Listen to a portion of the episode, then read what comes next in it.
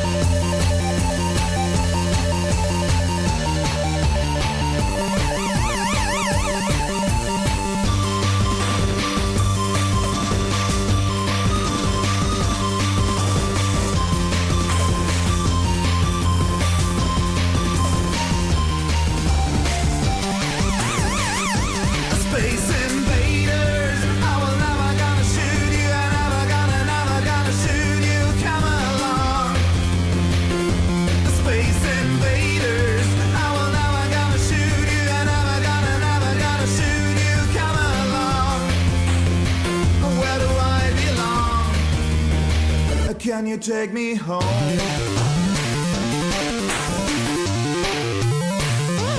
Space invaders, I will never gonna shoot you, never gonna, never gonna shoot you, come along.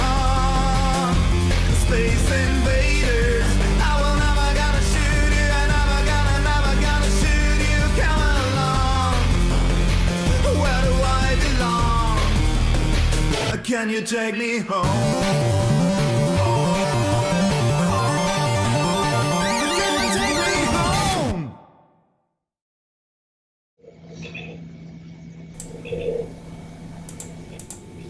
Hallo und herzlich willkommen. Einen wunderschönen guten Abend. Wir haben es geschafft. Wir stehen im Super Bowl. Herzlich willkommen zur ersten Sendung unserer eures 49ers Fanzone.net Webradios nach dem NFC Championship Game vom vergangenen Sonntag. Ich musste kurz überlegen. Kurze Woche gehabt. Nein, Sonntag war es. Ich begrüße recht herzlich mit mir heute in der Sendung unseren Schweizer Chris. Hallo Chris. Guten Abend. I am Niner auf dem Board. Wir haben heute die größtmögliche Entfernung im Webradio, die es gibt ganz im Süden und ganz im Norden. Einmal, ja, äh, genau. Neben den drei anderen hessischen Membern bei uns im Team dürfen wir beide heute mal die Sendung machen oder machen wir beide heute die Sendung. Wir streiten uns ja nicht drum. Ähm, Chris, wann warst du dir am Samstag, äh, nee, Sonntag, Entschuldigung, am Sonntag sicher, dass äh, die 49ers in den Super Bowl einziehen? Ähm, irgendwann in der ersten Halbzeit habe ich so wirklich den Eindruck gehabt, die, äh, die Niners haben das im Griff. Ähm, da, da hat man angefangen zu laufen. Es hat funktioniert. Die, man, man, kon, man konnte reagieren, als die äh, als wenn die Packers etwas machen wollten. Ich, ich hatte so das Gefühl, das wird so ein normales Spiel der 49ers. In dieser Saison hatte ich unglaublich oft den Eindruck, dass die 49ers ähm, irgendwie immer eine Antwort haben. Es ist so geplant, kontrolliert. Also ähm, auch in dem ganzen Spiel, man hat lange, äh, man hat lange nichts mehr gemacht, aber wenn man ma etwas machen muss, dann hatte ich das Gefühl, dass man dann auch eine Lösung fand. Ähm, ich habe tatsächlich in der zweiten Halbzeit noch mal so ein bisschen, ähm, ja, war ich mir noch mal ein klein wenig unsicher, als dann die Packers bis auf zwei Touchdowns drangekommen sind. Jetzt scheint es fast wieder zu sein, dass Chris äh, abgeschmiert ist. In dem Moment, in dem ich das äh, Bild mit dem Ergebnis eingeblendet habe. Ähm, ich ich versuche nochmal eben hin und her zu switchen, sonst muss ich ihn leider nochmal in die Sendung holen. Wir hatten es extra diesmal vorher ausgetestet, da ich ja mit Rainer das Pech hatte, dass er zweimal weg ist äh, durch Skype irgendwie, was dann sich mit der Bildschirmfreigabe nicht vertragen hat. Ähm, ich versuche es einfach nochmal, indem ich nochmal hier in unserem Studio die Ansichten wechsle. Chris, bist du wieder da? Wahrscheinlich nicht, ne? Also das sieht weiter sehr eingefroren aus. Das sieht sehr eingefroren aus. Ja, genau. Also ich höre dich zum Glück, aber äh, ein Standbild wollen wir jetzt auch nicht die ganze Zeit von dir haben. Ich würde dich in, äh, in Skype nochmal schnell neu anrufen und vielleicht auch auf die Bildschirmfreigabe verzichten. Ich weiß nicht, ob du sonst die Möglichkeit hast, parallel irgendwie einen Stream oder so zu gucken, dass du ungefähr siehst, was ich da habe, aber äh, wir versuchen es einfach nochmal. Kleinen Moment.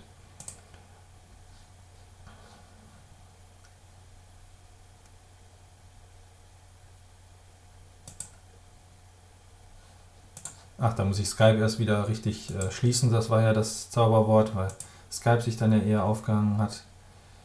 Ähm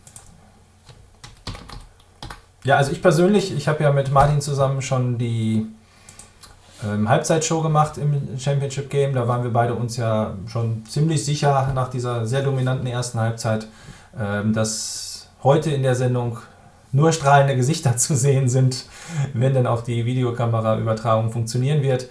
Und dann sehen wir auch Chris gleich auch wieder. Und ähm, dann wurde es ja doch, also für mich, ähm, also irgendwann Mitte des dritten Viertels äh, fing es bei mir an, dass ich doch etwas unsicher wurde. Ich fühlte auch eben mit dem Hintergedanken des Super Bowls, dem man, ich glaube, bis nächste Woche, also bis zum nächsten Sonntag, wenn die 49ers dann hoffentlich ihre sechste Trophäe gewinnen und Shanahan sozusagen diesen Makel auch los ist, äh, den man immer noch ein bisschen im Hinterkopf mit sich rumträgt ähm, es gab dann für mich aber auch einen Schlüsselmoment, kurz nachdem die Packers bis auf 14 Punkte dran waren, den ich euch nachher auch präsentieren werde, der mich auch sehr, sehr positiv ähm, auf das Spiel gegen die Chiefs blicken lässt. Und ab diesem Moment war ich mir dann doch wieder sicher, dass die 49ers das Spiel gewinnen werden. Wäre sonst gerne vielleicht auch ein klein wenig eher schlafen gegangen, ähm, muss ich zugeben, weil ich am Montag, wie viele von euch natürlich auch wieder arbeiten musste.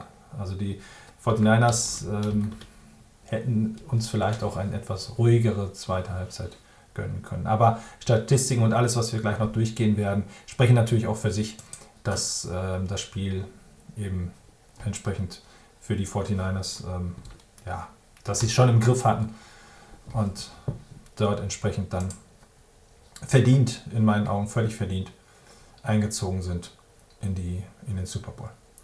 So, Skype lässt sich noch nicht hart abschießen. Das muss ich jetzt nochmal machen. Und dann hoffe ich, dass es gleich weitergeht. Aber das ist heute sehr hartnäckig, das Teil. Gut. Ich versuche es dann einfach doch mal mit einem Neustart. Ob ich Chris wieder reinkriege in die Sendung. Chris wird als anwesend angezeigt. Den Anruf, der funktioniert jetzt auch. Quatsch, Schwachsinn. Entschuldigung. Chris, äh, ach doch, du bist ja da, auch wenn ich dich nur per Audio angerufen habe. Nee, alles gut. Du bewegst dich wieder, sehr schön. Ich lasse den Bildschirm jetzt erstmal weg. ich weiß nicht, ob du mir zugehört hast. Ich habe schon ein bisschen äh, erzählt, wie es mir in der zweiten ähm, Halbzeit ging. Ich wurde zwischendurch doch eher auch so ein bisschen blasser und habe gedacht, das darf doch nicht wahr sein. Äh, Déjà-vu für Shanahan.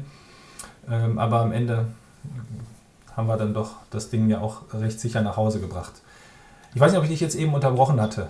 Ähm, ja. Ich weiß nicht, also für, für mich war es in der zweiten Halbzeit so das, das Typische von der, von der Saison, dass, ähm, dass die Niners dann eigentlich immer eine Antwort wahrscheinlich noch parat gehabt hätten. Also wenn es dann wirklich nochmals ähm, enger geworden wäre, äh, dann hätten die Niners irgendwie nochmals was zeigen können. Ich meine, ich habe mich irgendwann gefragt, welcher Quarterback in der Geschichte des modernen Footballs ist mit 27 Pässen in den Super Bowl gekommen? Hast du es nachgeschaut? Also ich hätte sogar eine Idee, mit dem ich, glaube ich, nie gerechnet hätte. Okay. Also ich, nee, also ich, ich habe es nicht nachgeschaut. Okay. Ich habe äh, kurz mal gegoogelt, ob es irgendwie so eine Statistik gibt. Ähm, fewest passes to reach Super Bowl, aber das ist meistens ein, äh, ich habe nichts wirklich Gutes gefunden. Ja. Also mir ist nur eingefallen oder fällt dabei ein, dass äh, beim Spiel der Titans, äh, ich glaube beim Sieg über die Ravens, eingeblendet wurde, dass es schon zweimal Teams gegeben hätte, die in den ersten Spiel oder die so wenig äh, ge gepasst haben und die auch jeweils den Super Bowl gewonnen haben. Und da gehörten, meine ich, auch die Miami Dolphins zu. Okay. In ihrer Perfect Season müsste das ja gewesen sein. Und da hätte ich jetzt eher nicht mit gerechnet. Ich weiß gar nicht, ob es stimmt, aber äh, wer war da Quarterback? War da, oder war da Marino gar nicht Quarterback? Das war dann doch irgendwie vor meiner Zeit. Also ich habe immer Ja. bei den Dolphins natürlich Marino als Quarterback und dass der so wenig gepasst haben sollte. Aber ich weiß es auch nicht, ob da 27 Pässe ausgereicht haben. Also es ist schon Ja. erstaunlich wenig, da hast du auf jeden Fall recht, ja. Genau, und ich meine dann auch noch in der neue, neueren Zeit, also Ja. wo wirklich das, wo es die Passing League ist. Ich habe dann gedacht, es wäre eben interessant zu schauen, ob das wirklich so Oldschool Football dann ist, dass vielleicht eben in den Zeiten, wo die, äh, die du angesprochen hast, irgendwo da die, äh, die Steelers, die ihre Super Bowls geholt haben, ähm, dass, dass da irgendwo halt noch viel gelaufen wurde. Aber ob dann das wirklich eine, ein solches Verhältnis war, das, das hätte- würde ich mich wundernehmen, wenn das irgendjemand von den äh, Statistikjungs äh, von, von unserem Ort raussuchen wollen, gerne. Ähm, das wäre dann sicherlich nicht mit Advanced Stats, sondern sehr Oldschool Stats. Ja, das stimmt. Ähm, du hast es in der Vorsprechung ja auch gesagt, ähm, ich weiß nicht mehr ganz genau, welchen Ausdruck du äh, benutzt hast. Wie verrückt muss eigentlich unser Trainer sein, er so viel laufen lässt, unser Head Coach. Äh, ja, aber es hat sich ausgezahlt. Es gab an dem Tag, glaube ich, wirklich keine Veranlassung, das groß zu ändern, bis auf eben vielleicht dann, wie du auch gesagt hast, dann hatte man eine Antwort parat. Das möchte ich ja gleich auch nochmal zeigen und dann war gut. Und ansonsten war es natürlich schön, dass man das Playbook geschlossen halten konnte. Ne? Und ähm, ja, jetzt, ich sag mal, unser, ähm, die Chiefs können sich natürlich irgendein Material anschauen, aber so richtig Anschauungsunterricht, was die 49ers vielleicht aus dem, im Köcher haben, wenn es doch mal ganz eng wird und wenn es sein muss, dann müssen sie dann schon zurückblättern. Äh, am besten möglicherweise sogar bis zum Saints-Spiel. Also, das ist schon wieder ein ganzes Weilchen her. Genau, also ähm, eigentlich, das, die Saison ist so, so eine Saison, wo wir wirklich gezeigt haben, wir haben alles im Köcher. Also ähm, Shootout gegen den möglicherweise besten Shootout-Quarterback ähm, der, der Geschichte oder zumindest aktuell in der Liga, ähm, haben, wir mitge haben wir mitgemacht. Wir haben ähm, im miserablen Wetter ähm, eine, eine Defense-Schlacht gewonnen und ja, das ist einfach irgendwie so, die, dieses Team kann alles. Und solange das niemand erkennt äh, in der Liga, voll okay, weil wir machen dann dennoch alles. Also von daher, das äh, war in dem Spiel auch wirklich eben, das, das machst du nicht. 47 Runs und 8 Pässe, außer es funktioniert. Ja, genau. Das ist auch das, was ich eigentlich schon sehr positiv mit mir selbst im Gefühl die ganze Zeit trage. Also wir sollten vielleicht gleich auch nochmal etwas mehr auf das Spiel eingehen, aber äh, das, was du sagst, ich habe das Gefühl, die 49ers sind ein absolut komplettes Team. Und das hebt sie in der NFC zumindest in meinen Augen auch von sehr, sehr vielen Rivalen ab. Mhm. Es gab mal eine Phase, wo wir gedacht haben, die Laufverteidigung wäre der Schwachpunkt. Dann haben wir aber Delvin Cook oder eben auch im ersten Packers-Spiel ähm, Jones bei nichts gehalten sozusagen. Völlig überhaupt kein Faktor gewesen, die Spieler. Ähm, dann gab es Spiele, ähm, wo man, oder es gab in der Saison ja schon mal die Phase, wo man sich gefragt hat, ja, Jimmy Garoppolo kann der überhaupt Spiele gewinnen? Dann hat Shanahan ihn in Anführungsstrichen mal drei Spiele gewinnen lassen. Dann waren die Diskussionen auch vorbei. Dann hatten wir so ein bisschen gedacht, ist das Laufspiel jetzt ins Stocken geraten? Äh, alles hat nur noch von Derrick Henry und den Titans gesprochen. Und äh, wir kommen mit unserem, weiß ich gar nicht, darf man sagen, dritten Running Back um die Ecke, zumindest vielleicht formell vor der Saison dritten Running Back. Und äh, der läuft einen absoluten Playoff-Rekord. Also ähm, ich glaube wirklich, ähm, also das ist halt auch der Grund, weshalb ich denke, bei allem Hype um Kansas City, äh, wo ich auch Respekt vor habe und wo wir nächste Woche natürlich viel stärker darauf eingehen wollen, ähm, ich denke, ähm, gegen die 49ers irgend, irgendwas schematisch zu finden, das ist im Moment ähm, eine sehr große Herausforderung für den Gegner. Ich habe mit einem Kollegen immer im, im WhatsApp-Chat äh, geschrieben, zwischendurch im Spiel, weil ich hab's, wir haben es nicht zusammengeschaut, ähm, um 1.17 Uhr gab es eine Szene, ähm, da habe ich dann geschrieben, we never blitz unless we do. Und das war so die, der Moment, ich glaube, das war das Fumble von Aaron Rodgers, das danach zum schlechten Punt geführt hat, weil das, den haben wir uns ja. ja nicht gesichert. Und das war so, so eine Szene, wo ich gedacht habe, ja, das ist so ein normaler Drive. Und dann kommt der Blitz. Also das, was, was, äh, was wir eigentlich ja nie machen. Aber in dem Moment war es dann halt die, kam die Überraschung. Dann hatte man das, äh, diesen Effekt, hat das Fumble geholt äh, oder geforst, leider nicht geholt. Aber dann kam halt ein schlechter Punt hinterher. Also das ähm, sind einfach so kleine Momente, die es in diesem Spiel immer wieder gab. Ähm, und ich meine, wir kommen wahrscheinlich auch noch darauf zu sprechen, diese unglaubliche Szene, die jetzt auf Twitter die, die Runde macht mit Kyle Shanahan, der dann ein, bei einem dieser wenigen äh, Pässe, wo man jetzt irgendwie nicht sagen kann, der hat ganz viele Tendenzen gesehen über das Spiel. Also in den 30 Pässen, die er äh, gecallt hat, hat er gesehen, dass der immer etwas hält. Nee, es war, das, war ein Achtel de, ähm, der Passplays und sagt an, dass es ein Holding oder ein, eine Pass Interference gibt. Ich glaube, das ist schon einfach, das zeigt einfach, wie weit und wie gut die, die Coaches da von uns sind. Ähm, und deswegen hatte ich auch, ich habe das natürlich nicht gewusst, aber wegen der Eigenschaft hatte ich das ganze Spiel über dann eigentlich einen, einen ziemlich entspannten Abend oder eine entspannte Nacht. Ja, Nochmal ganz kurz zurück, ähm, auch zu der Szene mit äh, Rogers, wo er fast den Ball verloren hätte. Ich meine, das wäre der, äh, also dann der zweite Punt im Spiel der Packers gewesen. Äh, beim ersten ähm, stoppen wir sie ja nach drei Versuchen, indem wir nur unsere D-Line nach vorne schicken, also überhaupt nicht blitzen.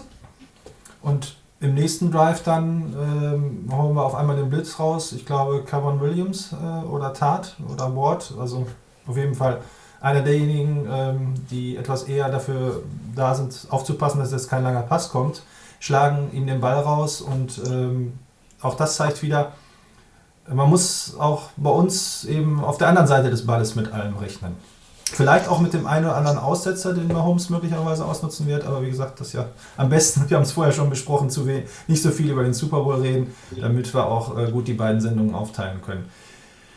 Ähm, ich war ein bisschen überrascht, dass es so einfach war gegen die Packers, weil ich auch damit gerechnet hatte, nach diesem ganzen Gerede der Packers und auch dem Gerede von anderen, wie zum Beispiel Markus Kuhn, die ja auch in der Liga gespielt haben, ist, du wirst nicht zweimal ein Team so wegblasen. Also er hat es ja noch anders gesagt, noch nicht mal, dass du zweimal gewinnen wirst in einer Saison gegen ein Team, das wäre zu schwer und deshalb favorisiert er die Packers. Ähm, dass es nochmal so leicht wird wie im Hinspiel, hatten Martin und ich ja schon erstaunlich festgestellt. Hattest du eigentlich mit so einem ähnlichen Ausgang gerechnet oder auch gedacht, wirst du ein bisschen mulmiger in das Spiel gegangen? Ähm, es würde ein zweites oder ein zweiten Aufeinandertreffen schwerer werden.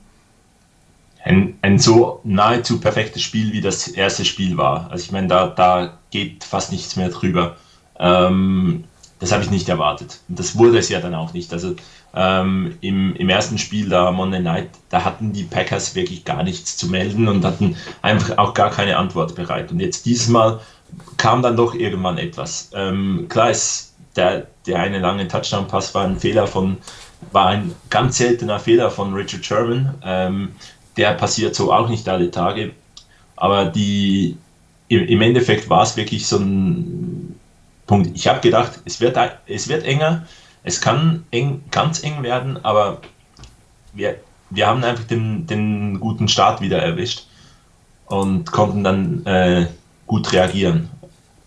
Also ich sehe das Spiel nicht als gleich klar oder gleich einfach, aber ähm, es lief halt gut für uns. Ja. Ähm, bis zum dritten und acht an der 37 der Packers als Mossad dann durchstartete und äh, Shannon etwas callte, womit, glaube ich, niemand gerechnet hatte im Stadion. Außer den elf, die da auf dem Platz standen und genau eingeweiht waren in den Gameplan. Ähm, habe ich gedacht, oh, das stottert wieder. War ja im ersten Spiel auch so, dass eigentlich ähm, der frühe Fumble, der dann zum, gleich zum Touchdown führte und eben der fast letzte Spielzug mit dem Pass auf Divo Samuel, dazwischen war ja auch sehr viel Leerlauf.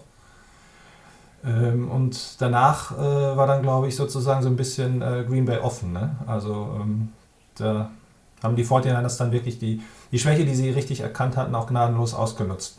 Und da bin ich natürlich auch sehr gespannt, welche Schwächen ähm, Shannon jetzt in, mit zwei Wochen Vorbereitung sieht.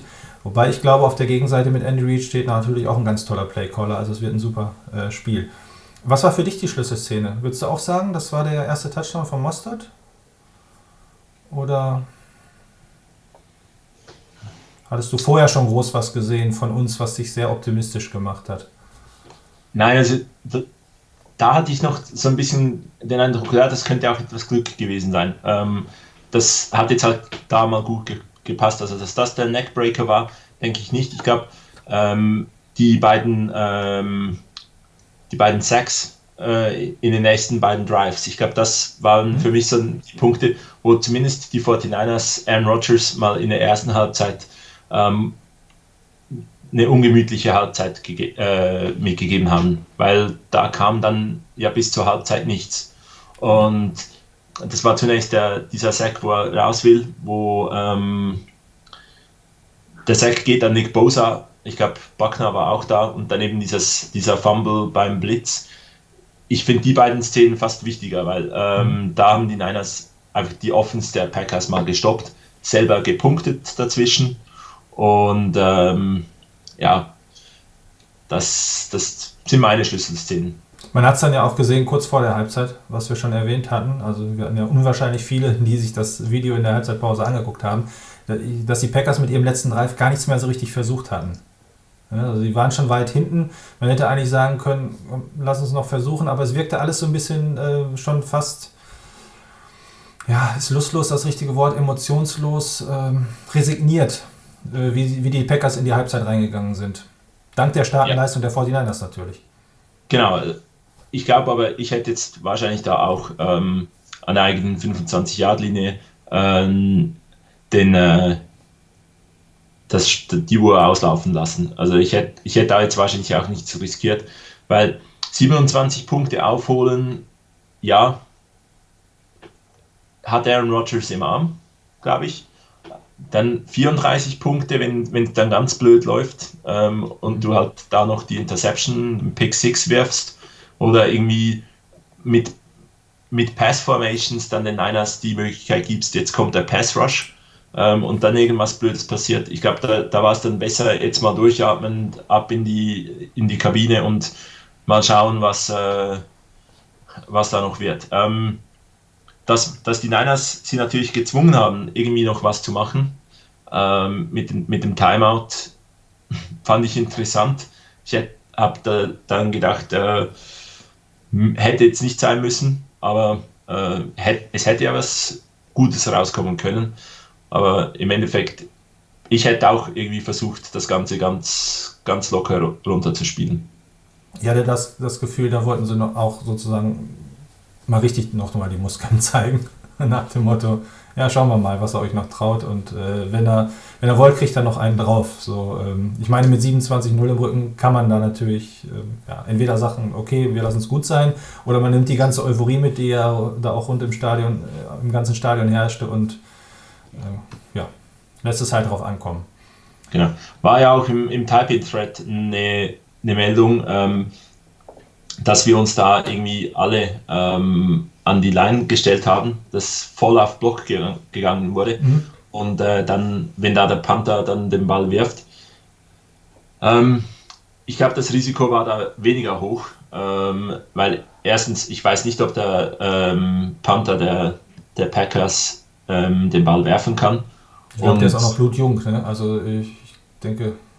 Ja, also ich glaube, der kann es, das kann, das kann ein Panther oder er kann es nicht. Also gegen Johnny Hacker hätte ich es nicht gemacht. Ja, den äh, habe ich auch gerade gedacht. Also da wäre es wahrscheinlich so. sehr riskant gewesen, ja. Ähm, aber einerseits muss der zunächst mal den Ball so werfen können und dann ist es natürlich schon nochmals eine andere, äh, ein anderer Bewegungsablauf, da dann irgendwie den Ball sicher zu werfen und ähm, wenn da ein, äh, ein Receiver dann eigentlich weggeht, ist ja dann der Weg von, für den äh, Rusher eigentlich wieder leichter, um das Ganze zu blocken. Also ähm, irgendwie, wir haben ja auch die, die Packers gezwungen, alle Maximum Protection zu machen. Ähm, und deswegen fand ich das Risiko jetzt da nicht so wahnsinnig hoch.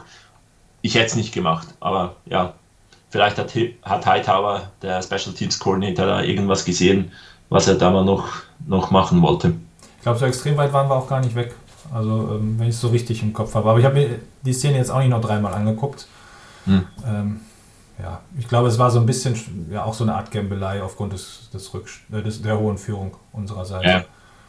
Ähm, geschockt war ich jetzt nicht dadurch. Also ich glaube, es wurde ja auch von äh, Tro- Troy Aikman, ne? Und Joe, Ja. äh, Joe Buck waren es, ne? Ich glaube, es wurde von Troy Aikman ja auch schon gesagt, so nach dem Motto, hier, pass mal auf, jetzt gehen sie bestimmt auf den Block bei der Feldsituation. Und äh, ja, oder sie hatten es schon gesehen, ich meine. Ja. Oder du musst natürlich auch irgendwo se- sehen, wenn, den, wenn dann der, der Pass kommt, wenn das aufgeht und du hast hinten noch einen Returner, der stoppt den anderen nicht. Also, Ja, ob dann Ähm, Returner steht oder nicht, ist fast egal, ne? Meinst genau, also we- we- wenn der Fake Punt da kommt und der Pass ähm, funktioniert, dann ist es ein Touchdown. Punkt. Also das, da hast du nichts, was, weil du, da gehst du voll auf Block. Also ich glaube, das, ja, da habe ich, hätte 27-7 stehen können. Naja? Genau. So hätte man es dann nehmen müssen. Also wenn man so dominant die Halbzeit spielt und dann nicht sagen, oh mein Gott, jetzt steht es 27-14, weil die kriegen ja gleich den Ball und dann, ähm, nee, dafür glaube ich, das sind auch Gedanken, die wir Fans viel, viel eher haben, als die, die da auf dem Platz sind. Und das hört man bei den 49ers ja auch immer raus, sie sind von der eigenen Stärke absolut überzeugt. Ähm, übrigens, ähm, SF Hawk hat rausgesucht, ich weiß nicht, ob du es nebenbei auch gelesen hast, für die, die nur den Stream schauen, die Dolphins hatten 72, tatsächlich 29 Passversuche, um in den Super Bowl zu kommen. Und jetzt halte ich fest 73, aber du hast, es sind, waren natürlich ganz andere Zeiten, 25 Ja. Passversuche. Also Garoppolo muss sich leider mit Platz 2 begnügen. Aber er hat gesagt, ihm ist alles egal, solange das Team gewinnt. Aber Robert, solange das Team gewinnt, vielleicht ganz kurz ähm, auch äh, einmal zu George Kittle. Er hat so schön, ist er diese Woche zitiert worden, hat er wohl direkt nach dem Spiel gesagt, äh, das Geilste, was es gibt, einen Mann von A nach B zu befördern. Das ist natürlich Das- eine Wahnsinnsaussage für einen, der kurz vor dem neuen Rekord steht für die meisten Receiving Yards in den ersten drei Saisons, wenn ich mich nicht vertue. Ne? Genau, also ich meine, das ist eine, ist eine Aussage, die George Kittle schon i- die ganze Saison immer wieder ähm, von sich gibt. Und ich meine, das zeigt irgendwie den, den Spirit, den das Team hat. Und ich glaube, die letzte Saison oder die letzten zwei Saisons, die waren so unglaublich wichtig für den Zusammenhalt in dem Team, weil das, dieses Team ist durch schwierige Phasen gegangen. Und an, in anderen Teams hast du auch oftmals dann irgendwelche Nebengeräusche, der will gehen, ähm, der Spieler sieht irgendwie sich nicht als Problem und ähm, verlangt einen Trade, dass er irgendwie doch noch eine Chance auf den Super Bowl hat. Wir hatten keine solchen ne Nebengeräusche. Das, das hat irgendwie einfach funktioniert. Das Team hat miteinander gekämpft. Man hat in einer schwierigen Saison letztes Jahr, ähm, glaube ich, haben wir auch schon die, die, äh, die Seahawks besiegt mit dem Backup-Quarterback. Ähm, wir haben die Eternal Bragging Rights ähm, in der Bay Area geholt, auch mit dem Backup-Quarterback, ähm, mit, wir die, die Raiders ge geschlagen haben. Und da, ich glaube, das hat dieses Team auch zusammengeschweißt. Und Kyle Shannon hat kürzlich das Team äh, oder eine Inspiration für dieses Team genannt, und zwar die, die Golden State Warriors. Ich meine, die Warriors sind ein, Team, ein super Team, unglaublich viele Stars, aber denen ist es völlig egal, wer die Punkte macht. Die Hot Hand kriegt den Ball und wenn der Gegner dann reagiert, dann kriegt jemand anders den Ball. Und da, daran erinnert die Offense der 49ers. Und ähm, es ist doch völlig egal, wenn Raheem Mostert, einer der, was hat er, ein, zwei Runs gehabt, bevor er zu den Niners kam, Mhm. plötzlich 220 ähm, Yards erläuft und Al Bundys äh, Touchdown-Zahl ein, einstellt. Also ähm, vier Touchdowns und ähm, ich habe am Montag, äh, Mo Montag in, Vormittag habe ich dann in der Zeitung gelesen, er hat nur drei gemacht. Also die konnten das gar nicht glauben, die haben ihm nur drei gegeben. Ähm, also Wo in der Blick Das- oder? Nee, es war irgendwie ein Online-Portal, aber Ah, okay. es war irgendwie so einfach so lustig, eben, das ist doch dem Team egal. Und wenn George Kittle äh, einen Ma- Mann gegen seinen Willen von A nach B befördert, damit Raheem Mostert das äh, hinkriegt, toll, echt. Und ähm, Debo Samuel kann auch laufen. Der muss das Zeug nicht fangen. Also ich finde einfach, dass so da, das, es wirkt so, als ob das Team wenig solche ähm, Star-Allüren hat. Und ich glaube, das ist, das ist enorm selten und ich hoffe, dass sie das auch behalten können. Wo du das gerade aussprichst, da fällt mir ein anderes Team ein, was ich ähm, Anfang dieses Jahrtausends, glaube ich, war es, sehr intensiv verfolgt habe, nämlich die Tampa Bay Buccaneers mit John Lynch. Ich glaube, da war das auch sehr ähnlich. Eine Ansammlung von auch sehr, sehr starken einzelnen Spielern, gerade natürlich auch in der Defense und wer das Play machte. Gut, vielleicht hat er aus der Zeit ja auch ein bisschen was mit, mit rübergenommen. Das ähm, wirkt sich, glaube ich, im Moment auch alles sehr, sehr positiv aus, dass Kyle Shanahan quasi auf dem Footballplatz aufgewachsen ist und auch genau über Team Chemistry Bescheid weiß und John Lynch natürlich da auch ähm, Team-Captain und alles war und auch, glaube ich, ähm, auf diese Idee, denke ich, haben sie ihr Team auch sehr, sehr stark gefußt. Also wir haben schon häufig genug gesprochen, es sind nicht nur die großen Stars geholt worden, natürlich finde ich dieses, diese Offseason mit D. Ford und äh, Quan Alexander auch was sehr gut ist, was der Markt hergegeben hat. Da haben sie nicht gekleckert, sondern eher geklotzt. Und ja, ich ähm, möchte ähm, dir auch mal ganz kurz die Frage stellen, die ich eben zufällig auf ESPN gelesen habe. Ähm, kannst es jetzt ja wahrscheinlich nicht sehen, was ich einblende. Ähm, sind die 49ers eigentlich das ähm, am meisten unerwartete Super Bowl-Team, was es jeweils gegeben hat? Ich habe den Artikel dazu nicht gelesen. Äh, wir müssen jetzt auch die 49ers nicht mit den über 50 anderen Super oder über 100 anderen Super Bowl Teams vergleichen. Aber vielleicht auch ganz kurz zurück zu dir, ähm, wie du dich gefühlt hast. Ich würde meine Geschichte auch gleich erzählen. Was waren deine Hoffnungen vor der Saison? Wann hast du daran gedacht, es könnte tatsächlich in den Super Bowl dieses Jahr gehen? Und äh, wie würdest du rein hypothetisch gesehen äh, auf die Saison zurückblicken, wenn der ganz große Wurf doch nicht gelünge? Die letzte Frage beantworte ich dir. Es war eine großartige Saison. Wenn wir die, die Trophy holen, toll, super, fantastisch. Es wird keine schlechte Saison, wenn es nicht gelingt. Aber ähm, vor der Saison hätte ich das sofort unterschrieben, dass wir, ähm, wenn, das, wenn wir das Angebot bekommen hätten, so richtig daran geglaubt, dass das Team schon so weit ist, habe ich vor der Saison sicherlich nicht als man dann diese fünf, sechs, sieben, acht Siege hatte, ähm, die auf unterschiedliche Art und Weise äh, gegen unterschiedliche Teams mit unterschiedlichen äh, Stärken auch gekommen sind, habe ich so gedacht, ja, dieses Team scheint kompletter zu sein, als ich gedacht habe. Und als wir dann auch noch gegen die, äh, die besten Teams bestand, äh, bestehen konnten, war es für mich so klar, dieses Team kann viel erreichen. Und mit, diesen, mit dem Playoff-System der, der NFL ist, ist auch ein Stück weit ein Glücksspiel. Es muss nicht jedes Mal so gut losgehen, wie, wie es jetzt für uns gelaufen ist, im wahrsten Sinne des Wortes. Und deswegen, ja, irgendwann war es dann halt, ähm, äh, ja, war für mich klar, dieses Team kann weit kommen. Den Super Bowl kannst du nicht garantieren. Die Playoffs, die kannst du dir planen, aber den Super Bowl, den kannst du nicht planen. Mhm. Also ich habe auch nach den beiden Vorsaisons gedacht, es ist doch noch ein langer Weg. Gut, dass die beiden einen Sechsjahresvertrag haben. Im magischen dritten Jahr kommt, wäre eine Playoff-Teilnahme toll. Also da habe ich schon ein bisschen mit geliebäugelt. Ähm, ja, und dann als die Saison so langsam Sieg um Sieg um Sieg kam, war auch im Hinterkopf zunächst noch so ein bisschen, ja, das waren ja doch nicht die ganz starken Gegner. Ähm, die Bengals wurden zwar nach dem ersten Spiel gehypt, danach haben sie aber nichts mehr auf der Reihe bekommen dann kann man da vielleicht auch hoch gegen gewinnen und dann gab es noch das eine oder andere etwas knappere Spiel gegen die Steelers zum Beispiel, die aber zu der Zeit ja auch sehr dafür gelobt wurden, wie sie mit ihrem Material trotzdem äh, so gut dastanden. Die haben ja erst zum Schluss der Saison etwas abgebaut. Ähm, ich sagte es dir eben schon, als Jerry Rice schon sehr früh diesen Super Bowl Bandwagon angeschmissen hat und die Trommel gerührt hat, dachte ich noch, naja, das ist mehr äh, so ein bisschen, ja, ähm, halt einem Marketinggedanke von ihm selbst, dass er die 49ers jetzt verkauft, um da vielleicht auch äh, in, den, in den Medien nochmal äh, mit besonders zu stehen. Aber ähm,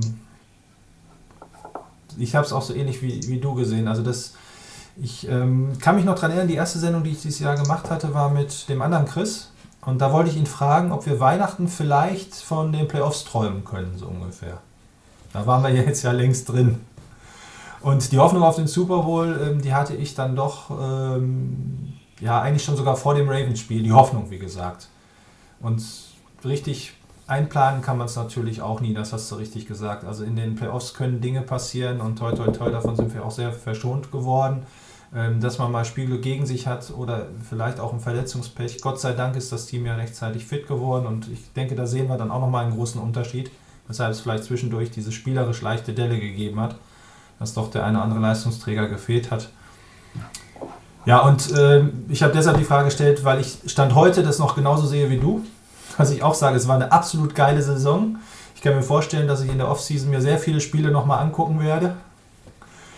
Ähm, wenn dieses Team, was mir natürlich aus mehreren Gründen sehr sympathisch ist, aber eben auch alleine deshalb, weil es zum Teil aus Underdogs besteht, aus Spielern, denen, äh, die man schon abgeschrieben hat, wo man ja ruhig auch Richard Sherman ein bisschen nennen kann. So nach dem Motto, was wollen die noch mit dem alten Mann? Äh, der kann doch eh nichts, ist nur ein One-Trick-Pony. da hat er ja auch in den letzten Wochen deutlich gezeigt, dass er ähm, eben dann auch die Man-Coverage beherrscht. Ähm, dann, ähm, also ja, die Saison war toll, das kann man, können wir alle heute schon sagen. Aber ich traue immer noch den 31 Sekunden nach oder 19, wie viel waren es? Olympische Spiele, Eishockey-Finale, Deutschland-Russland. Also so ähnlich würde ich mich wahrscheinlich fühlen. Ne? Ich, ich denke, ich habe tatsächlich, bin ich dann Ostern, war das ja, glaube ich, zu meinen Eltern gefahren und habe gedacht, Mensch, wäre das geil, wenn ich jetzt über die Straßen des Eishockey-Olympiasiegers fahren würde. Aber wie fühlst du dich als Schweizer? Ne? Wie nah wart ihr dran? die Weltmeisterschaft zu gewinnen im gleichen Jahr, oder? Ja, doch, ne? War die das gleiche Jahr. Ja, genau. Ich, ich meine, das, das ist ja das Tolle, das macht, das macht den Sport aus. Ähm, und natürlich, das ärgert einem unglaublich, äh, wenn es jetzt nicht klappt, weil eben, du kannst nicht damit planen. Ja. Ähm, und was vielleicht ein, äh, nee, lassen wir das, was den, den Super Bowl betrifft, ja. den, den nächsten zwei Jungs. Also das, das können die dann diskutieren. Ja. Aber ähm, ich finde es einfach wirklich toll in, in, in der Saison, das zieht sich durch jedes Spiel hindurch, ähm, da, dieser Teamgedanke. Und ähm, ich glaube, das, das, da hängt enorm viel mit, mit John Lynch zusammen, äh, was er für, für Charaktere holt, ähm, wo man wirklich einfach sagen muss, das sind 1A-Typen und die sind auch echt gute Spieler. Also das ist nicht nur irgendwie die, äh, eine nette Mannschaft, sondern die sind echt stark. Und deswegen hat dieses Team auch irgendwie verdient, dass man das, dass es das gewinnt, weil wir haben kaum einen Spieler, der wirklich irgendwelche Red Flags hat. So richtig ähm, gravierende. Also nennen wir, nehmen wir das irgendwie politische oder so wollen wir nicht diskutieren, sondern das sind persönliche Dinge, aber so gravierende äh, zwischenmenschliche Dinge haben wir einfach nicht. Und das finde ich echt, äh, echt beeindruckend. Und wir gehen auch nicht auf solche Dinge, solche Dinge ein. Ich glaube, wir haben äh, den Trade gemacht für, für Emmanuel Sanders. Der war total fair. Das, der wollte nicht jetzt irgendwie, hat nicht irgendwie für völlig äh, Probleme bei den äh, Broncos gesorgt. Wir haben uns auch nicht irgendwie nicht um äh, Spieler ähm, gerissen, die bei ihren Teams ähm, unbedingt weg wollten. Und deswegen, ich glaube, das ist wirklich so die, diese Einheit diese, diese, dieser Truppe, die, die echt wichtig ist. Mhm. Wo du das gerade von Don Lynch ansprichst, ich habe heute zufällig ein Video gesehen, ähm, wo er so ein bisschen auch über die Chemie im Team spricht und äh, wie wichtig oder wie bedeutend Kyle Shanahan für das Team ist und was für ein toller Leader er wäre. Und in einem Nebensatz sagt äh, er etwas frei übersetzt, ich weiß jetzt nicht mehr ganz wörtlich, ja, ich habe auch ein paar dumme Picks gemacht. Aber wir stehen jetzt da, wo wir sind. Äh, fand ich ganz toll. Äh, ich meine, kann man natürlich ganz locker auch sagen in der Position. Ne? Ja, hat nicht alles funktioniert, aber wir sind halt doch da. Aber ähm, das, ich denke auch, das meiste ist aufgegangen. Man hat sich von Korn Alexander, ähm, Quatsch, nicht Korn Alexander, Namen schon vergessen, Ruben Foster, rechtzeitig ja. sozusagen dann auch getrennt, hat er den harten Schnitt gemacht. Und äh, im Moment ist es ein Team von, ja, ich glaube, es sind alles keine Engel. Also aber es ist ein Team, was wenigstens nicht für Schlagzeilen neben dem Platz sorgt. Und wenn dann höchstens positive. Das ist echt ganz toll. Ähm, ja, ich. Also ich glaube, wir können als Fazit festhalten, vor allem aus 49ers Sicht, ein völlig überzeugender Sieg. Wir haben jetzt relativ wenig über das Spiel gesprochen, ich habe aber gleich ja noch drei Plays vorbereitet. Ähm, so richtig gefährdet war es auch nicht. Ähm, wir sind beide ein bisschen überrascht, dass es mit einem relativ einfachen Konzept ging. Also laufen, laufen, laufen, laufen, laufen, laufen, laufen und äh, okay, dann nehmen wir wenigstens Zeit von der Uhr, wir müssen da nichts umstellen. Ich glaube, schöner hätte es sich Shanahan nicht träumen können. Ich meine, er hätte aber auch gesagt, sowas kann man natürlich nie planen. Man kann schon versuchen, in der Defense zwei, drei Tendenzen zu erkennen, die man ausnutzen kann, aber dass man das ganze Spiel läuft, das nimmt er sich natürlich nicht vor. Jetzt hat er auch schon Spiele gehabt, wo er sehr viel gepasst hat, um vielleicht zu langsam zu dem einen oder anderen Punkt zu kommen, den wir heute auch gebeten wurden anzusprechen. Siehst du da möglicherweise auch eine Gefahr bei ihm, dass er äh, relativ selten oder dass er schon mal schnell die Tendenz hat, an einem Erfolgsrezept das ganze Spiel festzuhalten?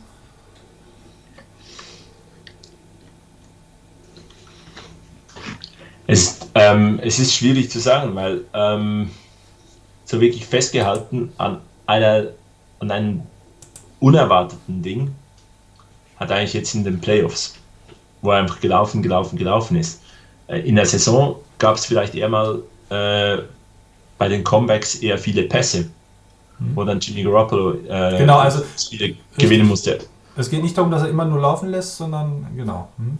Ja, also es es ist so, ähm, das Unerwartete in der heutigen NFL ist, ist für mich, dass, äh, dass er die, ähm, dass so viel gelaufen wird und dass man wirklich einfach läuft bis zum Umfallen und nicht irgendwie dann sagt, ja, wir wollen etwa so 60-40 Balance haben ähm, oder so, sondern wirklich, ich- meine, das war ja fast 100 äh, Prozent Lauf ähm, und das fand ich das Überraschende. Die anderen Situationen, wo er sich vielleicht dann sehr auf den Pass fixiert hat, waren oft irgendwelche Comeback- oder Shootout-Situationen. Und deswegen ähm, diese Lauf-Heavy-Situation, die kommt, weil es erfolgreich ist. Ähm, wenn's, wenn das nicht funktioniert, dann kommt der Pass. Und dann, ist, äh, dann wird er auch die Pässe callen. Also ich sehe das nicht als großes Risiko, dass er irgendwie jetzt sich sagt, und ich laufe die Chiefs zu Tode. Wenn es nicht funktioniert, dann geht's auf, äh, wechselt man auf den Pass. Also ich sehe es jetzt auch nicht so kritisch, zumal er ja auch fast immer damit Erfolg gehabt hat. Ich weiß noch, dass ich mit Chris, glaube ich, auch über das Spiel, war es das Seahawks-Spiel oder so, diskutiert habe, ne? nach dem Motto ausspielen oder nicht. Da hat Chris auch gesagt, ja gut, am Ende haben wir aber das Spiel gewonnen. Hätten wir da den Ball verloren, weil wir ausspielen wollten an der eigenen 37 oder 30, wo das war, äh, wer weiß, wie dann das Spiel ausgegangen wäre. Also ähm, im Moment macht er für mich auch den Eindruck, m, was ich positiv sehe, dass er aus den letzten zwei Jahren gelernt hat, wo es Spiele gab, die er vielleicht mitverloren hat durchs Playcalling. So wirkte es zumindest für uns von außen. Wo es ja auch schon so hieß, kann er überhaupt Spiele nach Ende callen, äh, zum Ende hin callen und zum Sieg. Und diese Saison ähm, hat das alles schon wesentlich besser funktioniert. Und dass ich mir da jetzt auch erstmal keine Sorgen mache, dass er gegen die Chiefs möglicherweise an irgendeinem Gameplan äh, festhält, der nicht funktioniert. Für mich, für mich ist da halt wirklich auch der, der, der Faktor, mit dem ich das, den, das größte Problem habe mit, äh, mit, mit diesen statistischen Auswertungen, die rückwärts gerichtet sind. Also, ja, ähm, und das ist das persönliche Bauchgefühl des Playcallers. Und ich meine, mit wem hat Kyle Shanahan die Spiele nicht beendet oder nicht zu Ende callen können oder ähm, dann die Spiele noch verloren? Das war mit Nick Mullins. Das war nicht mit, mit, mit Jimmy Garoppolo. Und ich meine, das ist halt der Backup-Quarterback. Ein guter Backup-Quarterback. Ähm, zweifelsfrei, aber ähm, es war nicht sein wirklicher äh, Quarterback. Er hat letzte Saison definitiv nicht den Pass Rush gehabt, von dem er, der ihm vielleicht so ein bisschen mehr das Gefühl gibt, ah, ich kann das gewisse Risiko gehen äh, oder ich muss vielleicht nicht ganz so viel Risiko gehen. Ich habe ja dann noch den, den Nick Bosa, der vielleicht den Sack holt. Also es sind so ganz kleine Faktoren, die unglaublich schwierig sind, dann in solchen statistischen Auswertungen wirklich ähm, mit einfließen zu lassen. Und dann macht es das mega einfach zu sagen, ähm, ja, da hat er die Spiele nicht fertig gecallt, weil er vielleicht einfach auch gesagt hat, da kann ich das nicht riskieren, da muss ich etwas anderes versuchen, da muss ich das machen. Vielleicht war es mehr Risiko, als er gehen wollte, oder weniger Risiko, das weiß man nie so genau. Er ist ja mal zitiert worden, wo wir das auch diskutiert hatten in einer Sendung, kann ich mich noch daran erinnern. Ähm, er versucht sich immer treu zu bleiben beim Callen. Das zu nehmen in der Situation, von dem er überzeugt ist. Und ich glaube, das ist auch irgendwo mit das Wichtigste, wenn man sich das fest vornimmt. Weil ähm, du hast recht, Statistiken haben immer einen Nachteil, sie sind eigentlich nur rückwärts gerichtet und können keine noch so gute Statistik kann im Moment diesen Erfolg des Laufspiels, glaube ich, erklären.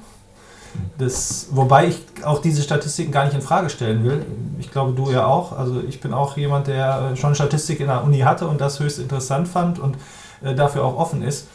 Und ähm, wenn man aber dann die, in die Spieler reinhört, das war ja auch nach diesem Spiel, äh, was ich so beeindruckend fand, ähm, ja, das, was da auf dem Platz passiert mit diesen 22 Leuten und den ganzen drumherum, die, die Plays callen, ähm, sozusagen das Gefühl, das, das kannst du nirgendwo, das ist immer dieser X-Faktor, ne, den du nirgendwo mit reinbringen kannst in so eine Formel. Und ähm, irgendwie war es Joe Staley oder einer der 49ers hat gesagt, ja, die Packers hatten auch keine Chance, die waren zermürbt. Es gibt nichts Schlimmeres für dich, oder warst sogar ein Defense-Spieler, wenn du weißt, der Gegner läuft und der Gegner läuft trotzdem zum First Down. Ne, also wenn jetzt Trickspielzüge dabei wären, okay, aber also ich stelle mir das auch sehr, sehr schlimm vor. Du stellst dich immer wieder vor den Bus und der Bus wälzt sich einfach über und dass du dann irgendwann dadurch auch zermürbt wirst und dadurch eben das Laufspiel diese, diese Kraft hat. Ähm, ja, also Und ich meine, das, das sind ja dann auch noch so, so Faktoren, das, das geht dann in Richtung Spieltheorie. Ähm, ich mache das, was macht der Gegner? Ja. Und ähm, ich meine, was ist deine Erwartung als Defensive Coordinator, wenn ich als Offensive Coordinator ähm, fünf, fünf Runs gecallt habe? so ähnlich wie beim, äh, beim Roulette-Spielen. Ne? Jetzt muss ja schwarz kommen, weil, äh, nee, eben nicht. Es gibt wieder die 50-50 Chance. Genau, also und vor allem eben, ich- ich glaube schon auch, dass zwischendurch bist du dann plötzlich als, ähm, als Defense vielleicht auch am, am Punkt, wo du sagst, also nach acht Run-Plays in Serie kommt ein Pass und wir, wir lassen uns jetzt ganz bestimmt nicht tief schlagen. Also den, den 60 Jahre Touchdown-Pass gehen, geben wir den nicht ab. Es kommt ein Lauf. Und du denkst dir, okay, ähm, nächste Situation, äh, wir lassen uns jetzt sicher nicht tief schlagen und es kommt doch wieder ein Lauf und du, du antizipierst vielleicht irgendwas, wo du sagst, das, das, kann, das muss jetzt kommen und Kyle Shanahan denkt sich, der denkt sicher, ich mache was anderes und callt wieder den Lauf und solche Dinge, die sind im einzelnen Moment so schwierig zu sagen und äh, Holz anfassen äh, oder so. Ähm, die, wir haben Kyle Shanahan und er hat ein unglaublich gutes Gefühl und er muss das im im Endeffekt das callen, was in der Situation für ihn, für sein Bauchgefühl richtig ist. Und ich bin froh, dass da dann niemand von, von einem Analytics Department äh, reinreden will. Du hast es äh, sehr gut gesagt, er muss das callen, was, und mit dem vielleicht auch niemand rechnet. Ist der perfekte Übergang zum ersten Play, äh, was ich heute äh, nochmal Revue passieren lassen möchte. Das ist eben der äh, Touchdown von Ryan Mostert, der erste. Ich weiß nicht, hast du irgendwie eine Chance, dir das parallel im Stream vielleicht anzugucken? Das wäre ganz gut, äh, weil du dann da vielleicht ja auch noch das eine oder andere siehst, auf das ich nicht eingehe oder auch deine Meinung dazu. Ich hatte es in der Halbzeit schon gesagt. Also ich persönlich hatte bei diesem Play Dritter und Acht war es, glaube ich, ähm, nicht so gutes Gefühl. Warum? Die 49ers sind, haben im ersten Drive ähm, nichts auf die Beine bekommen, im zweiten Drive zwei relativ schöne lange Pässe, sodass ich gesagt ha gedacht habe, jetzt kommen sie langsam ins Rollen und dann Dritter und Acht, was ja Dritter und lang ist und auch schon sehr, sehr schwer ist, da eben entsprechend dann äh, überhaupt erstmal einen First Down zu holen. Und ähm, wir sehen hier die, die Aufstellung, also ähm, man könnte ja fast schon sagen, das ist so eine Art Spread Offense, das heißt, es gibt vier Passempfänger, es steht noch ein Running Back neben dem Quarterback. Im College kann es durchaus sein, dass auch der Running Back den Ball bekommt, da die ja läuferisch so überragend sind und mit auch diese 8 Yards holen. Aber ähm, die Packers äh, haben sich mit Sicherheit, äh, waren sich ganz sicher, sagen wir es so, dass die 49ers da passen werden. Im nächsten Bild habe ich mal das Kräfteverhältnis etwas gegenübergestellt. Entschuldigung, das kommt erst ein Bild später. Ich habe heute keine, äh, keine Generalprobe gemacht. Man sieht hier ähm, einmal Blake Martinez müsste das oben sein und äh, Zedarius Smith, wenn ich mich nicht mit den Smith Brothers vertue, die beide eine freie Lane haben zum Rushen. Also so als Packers-Spieler hätte ich gedacht, oh, das sieht gut aus, äh, da komme ich durch zum Quarterback, den schnappe ich mir, so schnell kriegt er den Ball gar nicht weg. Äh, Single High Safety zur Sicherheit, falls dann doch ein tiefer Pass kommt. Und äh, wenn man es halt einmal durchzählt, dann sieht man, äh, finde ich jetzt erstmal auf den ersten Blick unsere O-Line mit den fünf Mann und auf der Gegenseite ähm, eher fünf der Linebacker dahinter vielleicht sechs, die in der Box stehen. Nochmal von hinten habe ich die sechs auch eingekreist. Und Chris Sims, es war aber auch zu lesen, hat gesagt, sechs Mann in der Box gegen die 49ers, so kannst du keinen Lauf stoppen. Klar, das war jetzt vom Gefühl her kein Laufspielzug der 49ers. Aber ich habe eine Statistik gelesen, die 49ers sind, glaube ich, oder die Packers haben nur in 17% der Spielzüge acht Mann in die Box gestellt. Weil sie genau gewusst haben, was kommt, wenn sie mit acht Mann in der Box stehen. Dann kommt nicht das, was du gesagt hast, dann callen wir halt doch einen Pass. Und ich denke, das ist ihnen quasi bei diesem Spielzug auch zum Verhängnis geworden. Eben ähm, dazu kommt, wenn ich es richtig wiederbringe, wenn du es genauer weißt, äh, unterbrech mich ruhig, eben diese Tendenz, dass die Packers gerne ganz außen die beiden zum Rush schicken, sodass die 49ers gewusst haben, wir werden über die Laufspielzüge nach außen Erfolg haben, wenn wir die äh, Rusher aus dem Weg nehmen können, was ja meistens relativ einfach ist, wie wir gleich auch sehen weil man muss ja nur irgendwie dem noch einen kleinen Schubs geben und dann kommt er nicht mehr an den Ballträger dran.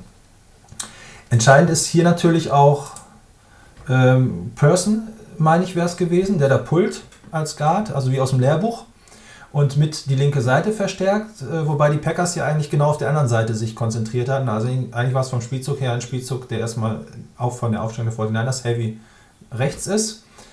Ähm, und er orientiert sich so ein bisschen in Richtung des Rushers und sehr interessant finde ich auch Joe Staley, der seinen Mann gar nicht so richtig übernimmt oder sofort gesehen hat, dass der in Straucheln gerät. Ich meine, hinterher gesehen zu haben im Coaches-Film, dass der in Straucheln geraten ist, sondern sofort in den Second Level geht, weil wenn du neun Yards schaffen musst, reicht es natürlich nicht nur an der Line of Scrimmage da, äh, die Leute aus dem Weg zu räumen. Und ähm, auch sehr geschickt bei diesem Spielzug ist die Rolle von Josh Kittle. Der läuft nämlich sozusagen jetzt erstmal wie ein Passempfänger da seine Route und völlig weg vom Geschehen.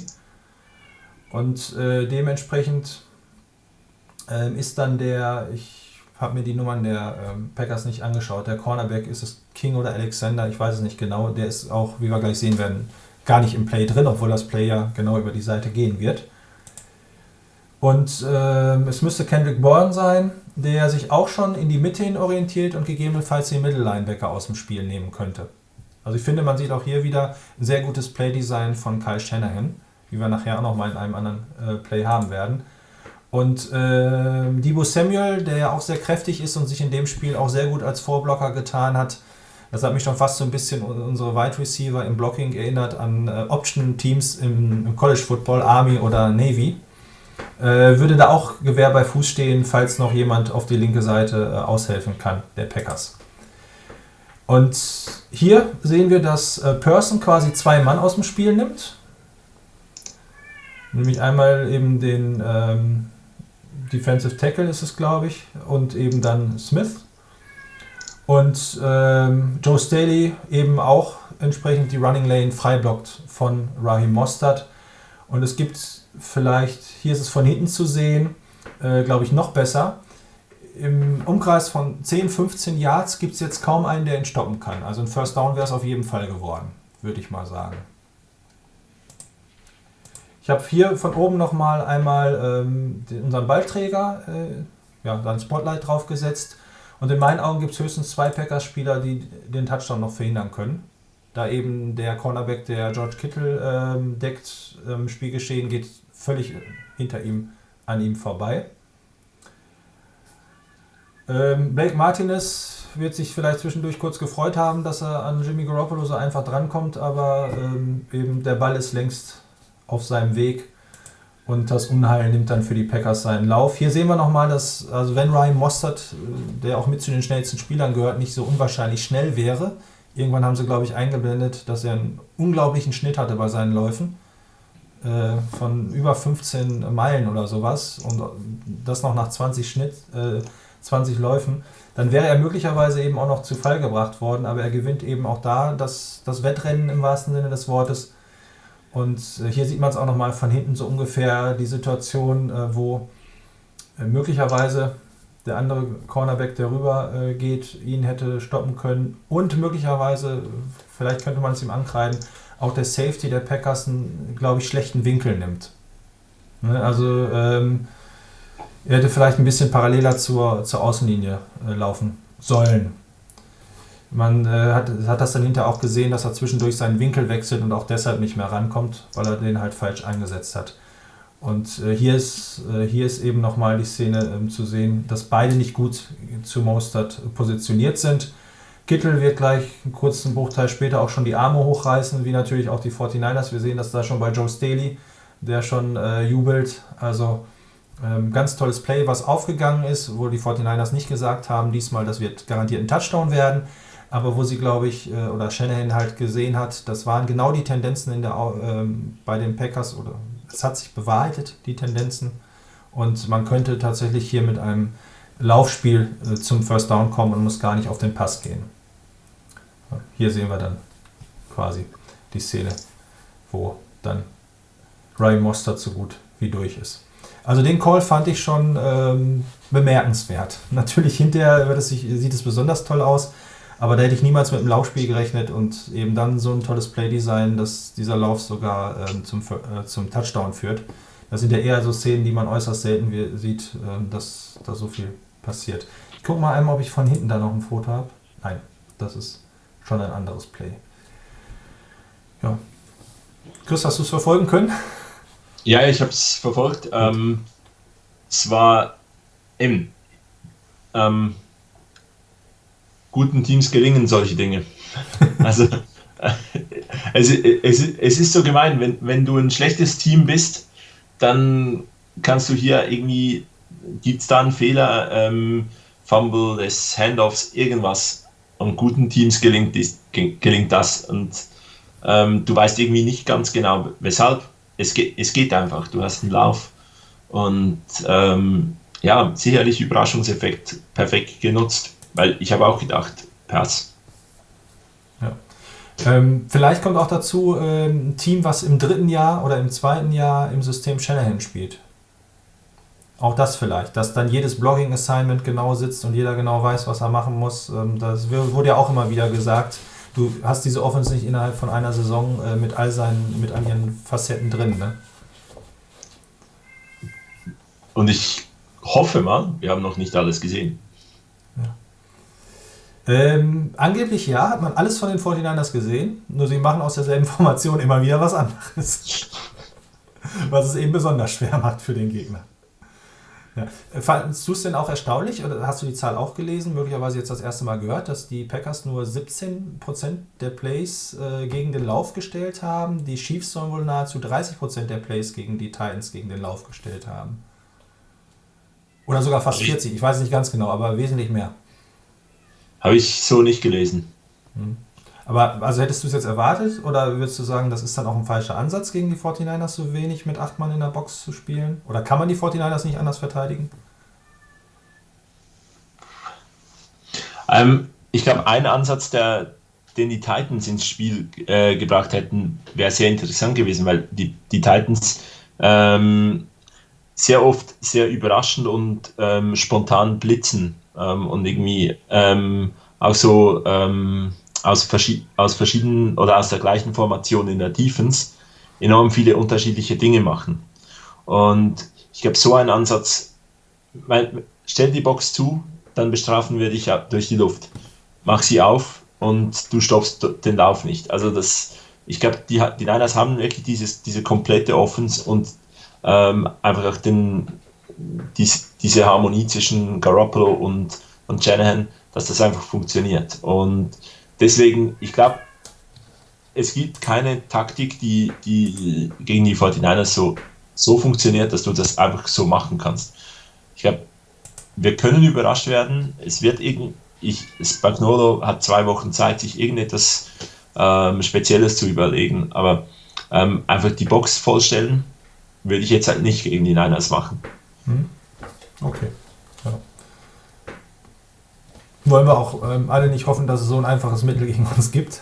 Ich, äh, ich wollte es mir mal rausgeguckt haben. Kann das sein, dass das Spiel gegen die ähm, Ravens, was ja auch unter besonderen Umständen war, das Spiel war, in dem wir die wenigsten Punkte geholt haben? Also ich glaube, wir haben schon sehr kontinuierlich immer äh, gepunktet diese Saison. Ne? Das, das, das ja auch irgendwie dazu, dafür spricht, dass die Offense äh, Lösungen findet. Vielleicht schaust du mal parallel. Ähm, ja. Da hatten was- wir, Hm? also gegen die, gegen die Ravens hatten wir 17 Punkte. Es gab natürlich noch diesen, äh, die Wasserschlacht in Washington. Ach, die war ja auch noch, stimmt, ja. Also Ja. Zwei Wasserschlachten, ja. ja. Gut, aber das war ja nun wirklich kein Football mehr. Da. Nee, das, das, das war Wasserball, ja. Ähm, ganz kurz äh, kleine Preview auf unseren kommenden Gegner. Ähm, die äh, Chiefs glänzen ja vor allem auch durch ihr Passspiel und Aaron Rodgers hat über 300 Yards geworfen und da waren auch einige lange äh, Bomben bei, die möglicherweise Schwächen in unserer Defense aufgezeigt haben. Ähm, ja, hast du davor, also jetzt ohne zu sehr auf die Chiefs einzugehen, aber alleine in der Rückwärtsbetrachtung zum Spiel der Packers, ähm, ist das so ein bisschen etwas, äh, wo du sagst, das könnte uns vor Probleme stellen oder da wären wir am ehesten verwundbar?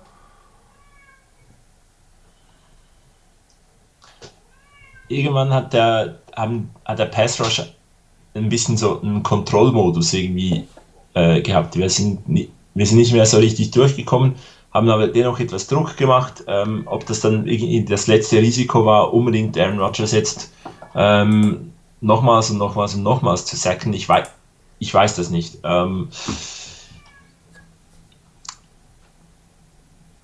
die, die Niners, die Defense, ähm, das eine lange Passplay, das war ein unerwarteter Fehler von, von ähm, Richard Sherman, weil ähm, im Spiel gegen die Rams, habe ich das glaube ich so gesagt, dort haben wir das, das diskutiert ähm, von, äh, von Ramsey.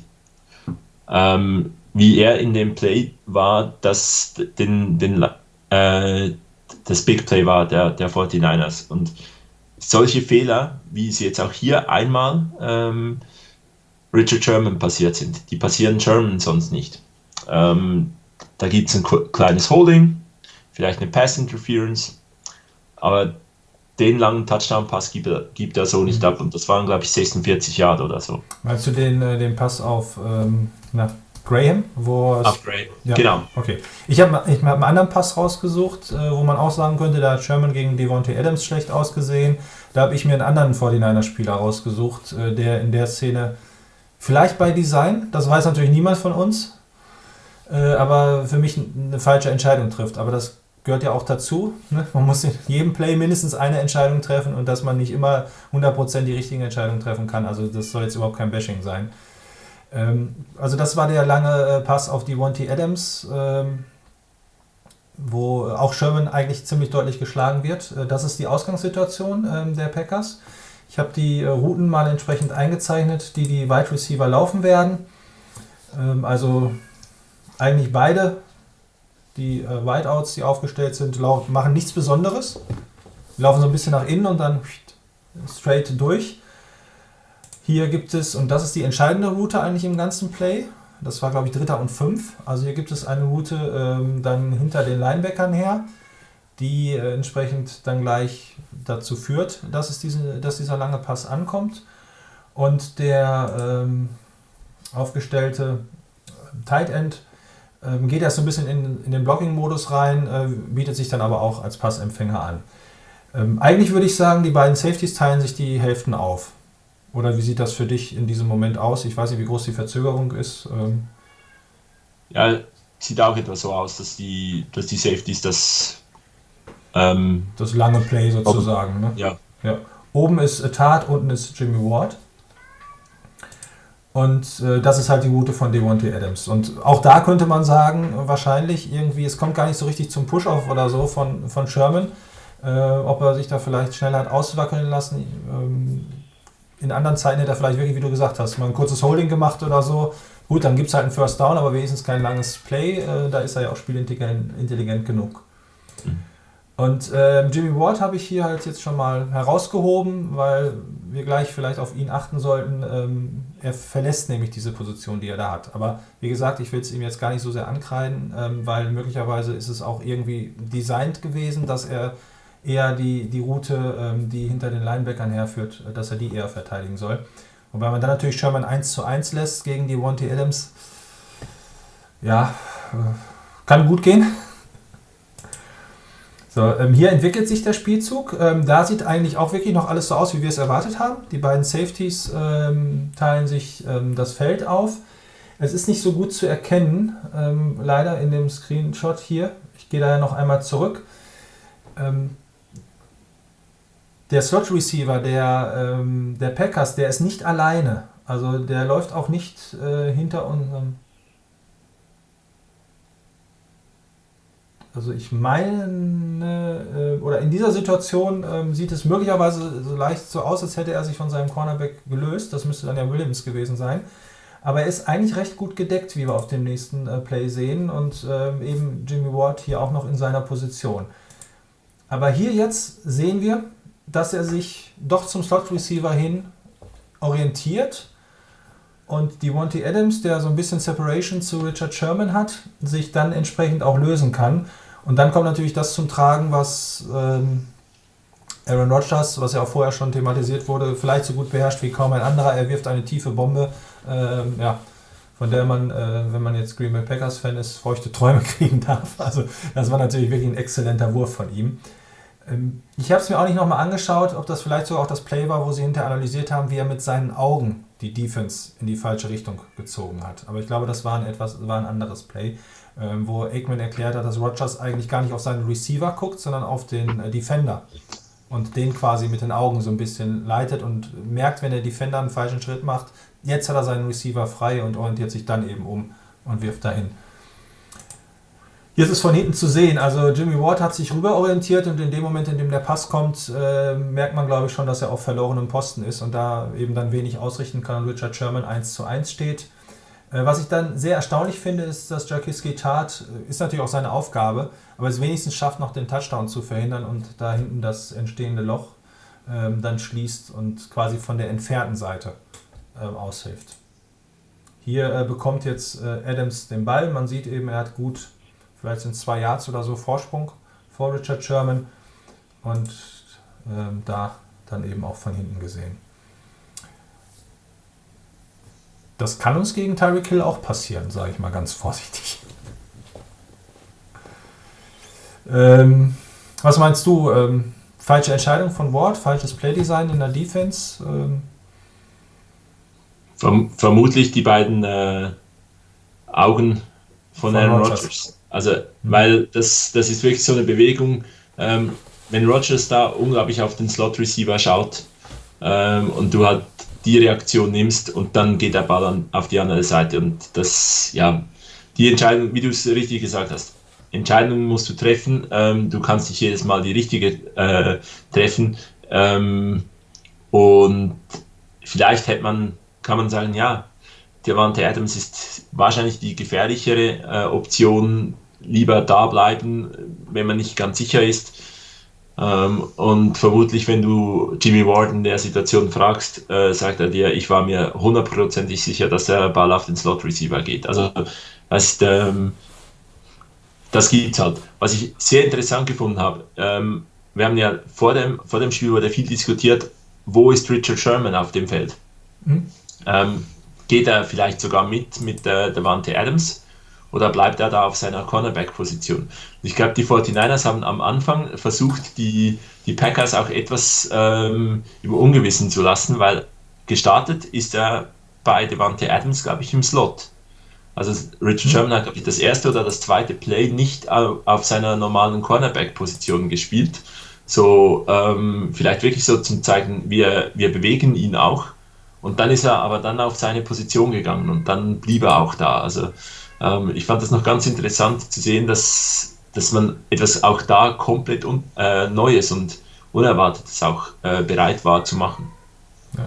Da sieht man eben auch wieder dran, wie man auch aus der Defense heraus versuchen kann, ein Spiel zu bestimmen. Ne? Also nicht nur zu reagieren, sondern auch den Gegner vor, vor neue Bilder zu stellen und eben auch das dazu gehört. Und ich glaube auch immer, was, was zumindest ich unterschätze, ich will es keinem anderen unterstellen, so ein NFL-Coach, der hat auch innerhalb des Spiels ähm, halt einen etwas längerfristigen Plan. Er denkt nicht immer nur an das nächste Play gleich, sondern ähm, da werden Dinge dann auch langsam aufgebaut, um dann eben vielleicht auch im richtigen Moment zuzuschlagen und mal was anderes zu zeigen. Ja, das war wirklich interessant. Das ist vorher viel diskutiert worden. Die einhellige Meinung war so ein bisschen, er wird bestimmt auf seiner Seite bleiben. Aber in den ersten Plays äh, haben es die 49ers dann eben anders mit ihm gehandhabt. Ähm, siehst du irgendwie eine Tendenz im Laufe der Saison, dass das eine Schwäche sein könnte, tiefe Pässe gegen uns? Oder war das eben halt auch die Kombination, ja, ähm, Rogers ist nicht ein Quarterback wie jeder andere, er kann das halt auch sehr, sehr gut. Ähm, und wir müssen uns da jetzt erstmal keine großen Sorgen machen. Ich, ich mache mir nicht die großen Sorgen, aber äh, Big Plays sind Big Plays. Also das, äh, die geben oftmals dann halt Punkte und die, die können schmerzhaft sein, wenn sie im, im falschen Moment kommen.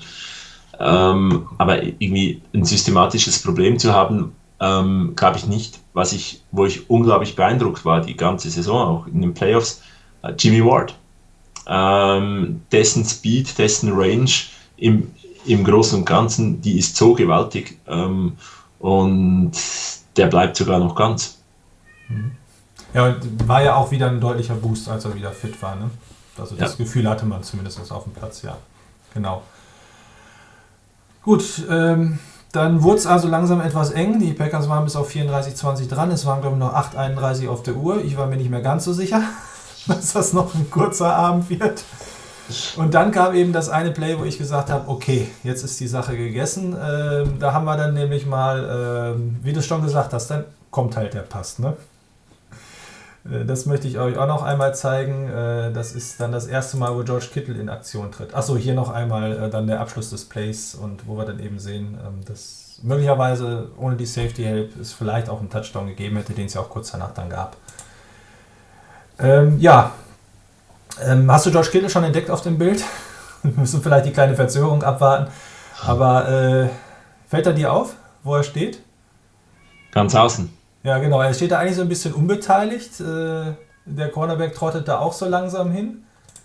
Äh, und ich bin mir ziemlich sicher, dass es ein Play war, wo seine Nummer gecallt wurde. Man sagt das ja immer so schön. Ich denke mir dann manchmal als Laie, wie kann man das vorhersagen, wer den Ball bekommt? Aber man hört es ja auch in der Nachbesprechung relativ häufig. Wenn wir uns gleich die Routen angucken, ich glaube, das war so ziemlich sicher nach dem Motto, dass Shannon sich gesagt hat, okay, jetzt brauchen wir mal doch noch mal ein paar Yards und müssen hier irgendwie auch den Deckel drauf machen. Und jetzt suche ich mir mal einen Play raus für George Kittle und ähm, den wir ja das ganze Spiel versteckt haben, beziehungsweise als Blocker äh, eingebracht haben. Und da hat er ja auch mehr als seinen Dienst erwiesen für die Mannschaft.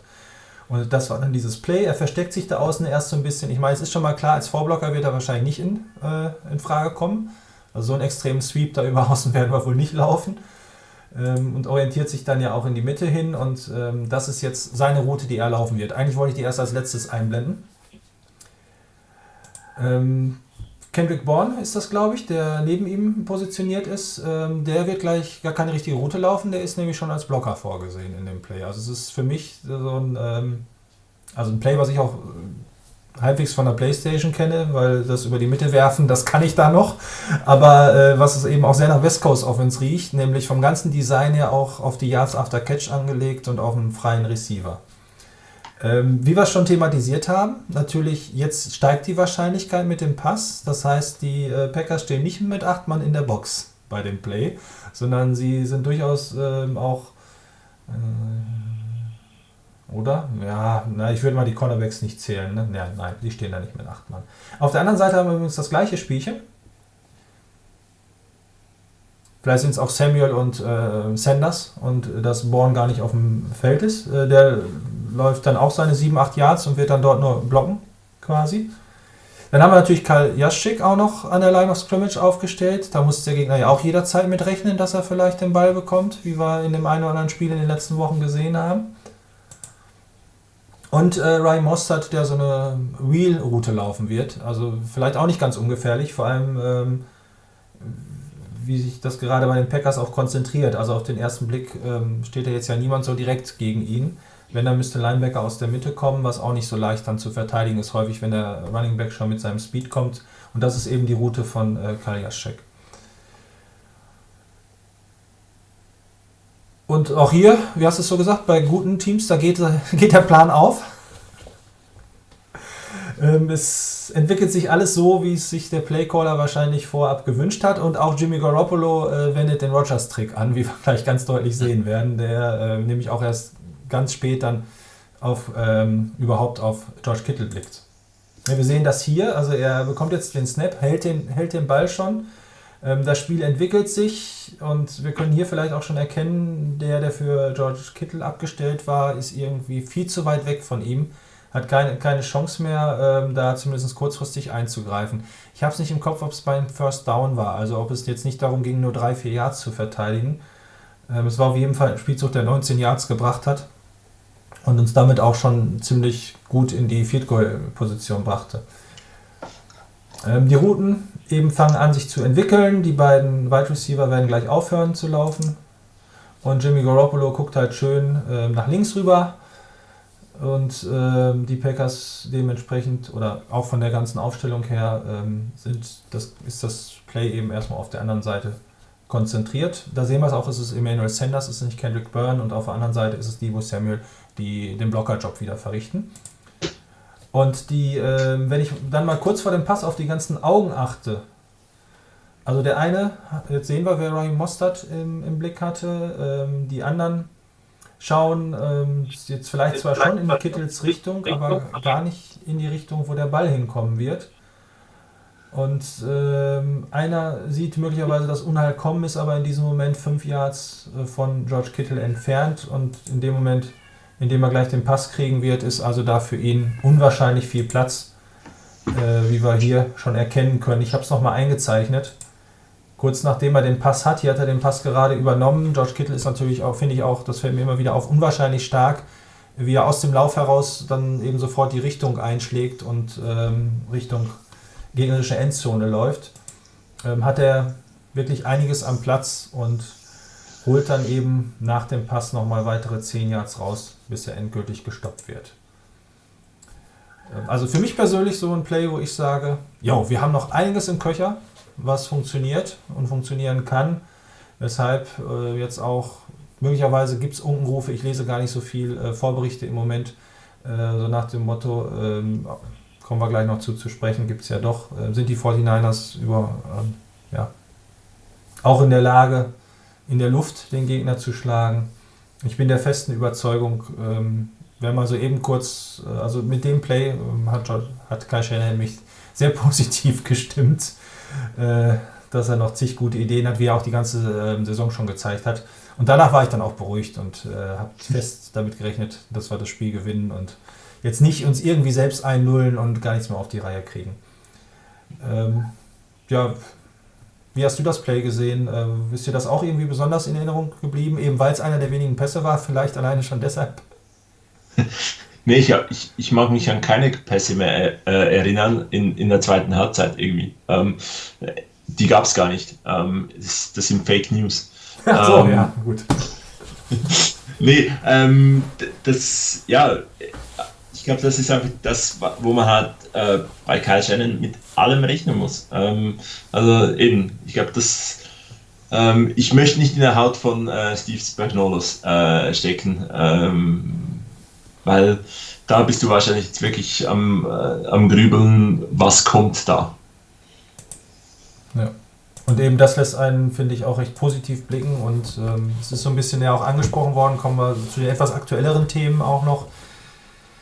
Glaubst du, dass das Team, äh, also im Moment scheint ja eher der Hype um die Chiefs zu bestehen, die vielleicht etwas spektakulärer spielen, obwohl für mich persönlich der 49ers Football der spektakulärere ist, vielleicht nur, weil ich dieses Rot trage und nicht das andere Rot, aber vielleicht auch, weil ich diese Art von Football noch geiler finde als eben 30 Yards Pässe und äh, nur, nur eine High-Scoring Offense würde den Chiefs nicht gerecht tun.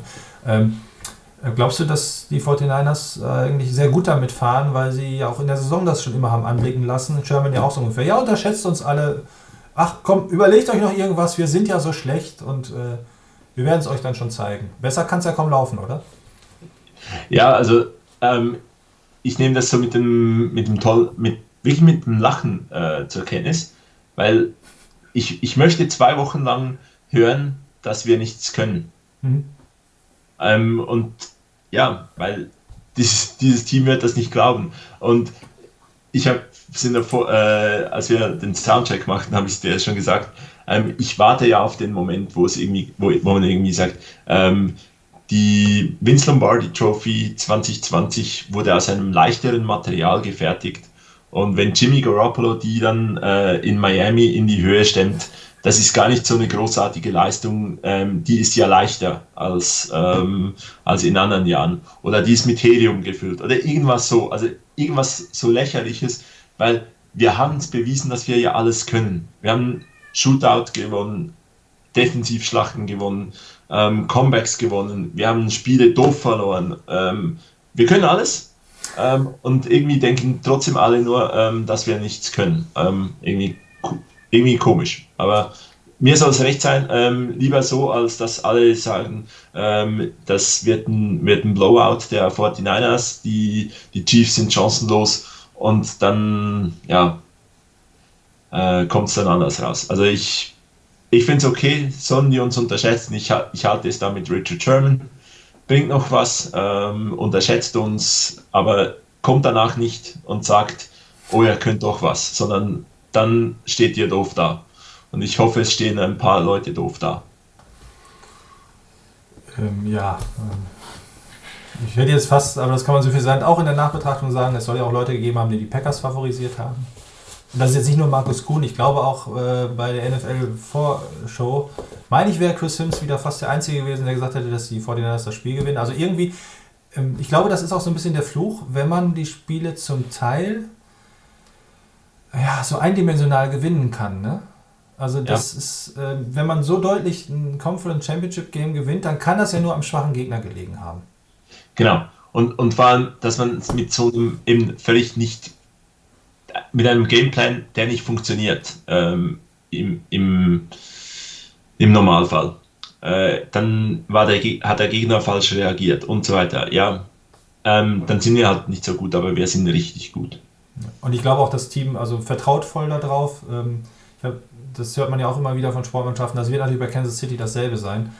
Aber wenn du jetzt so eine Saison gespielt hast und viele Spieler haben ja auch die letzten oder einige die letzten Jahre mitgemacht, die nicht so toll waren, aber trotzdem immer wieder gehört haben, das ist unser Konzept, damit werden wir Erfolg haben, dann bin ich mir sicher, können die, also die lachen wahrscheinlich auch alle. Also ich kann mir vorstellen, wirklich, dass Richard Sherman zu Hause sitzt, da irgendwelche Nachrichten durchliest und so ähnlich wie auf einer Pressekonferenz für sich abfeiert. Und hier habe ich noch so einen Honk erwischt und ja, komm. Und, aber wie er auch sagt, dann steh hinter dazu, was du vorher gesagt hast und komm nicht auf einmal an, oh ja, du hast es ja doch raus.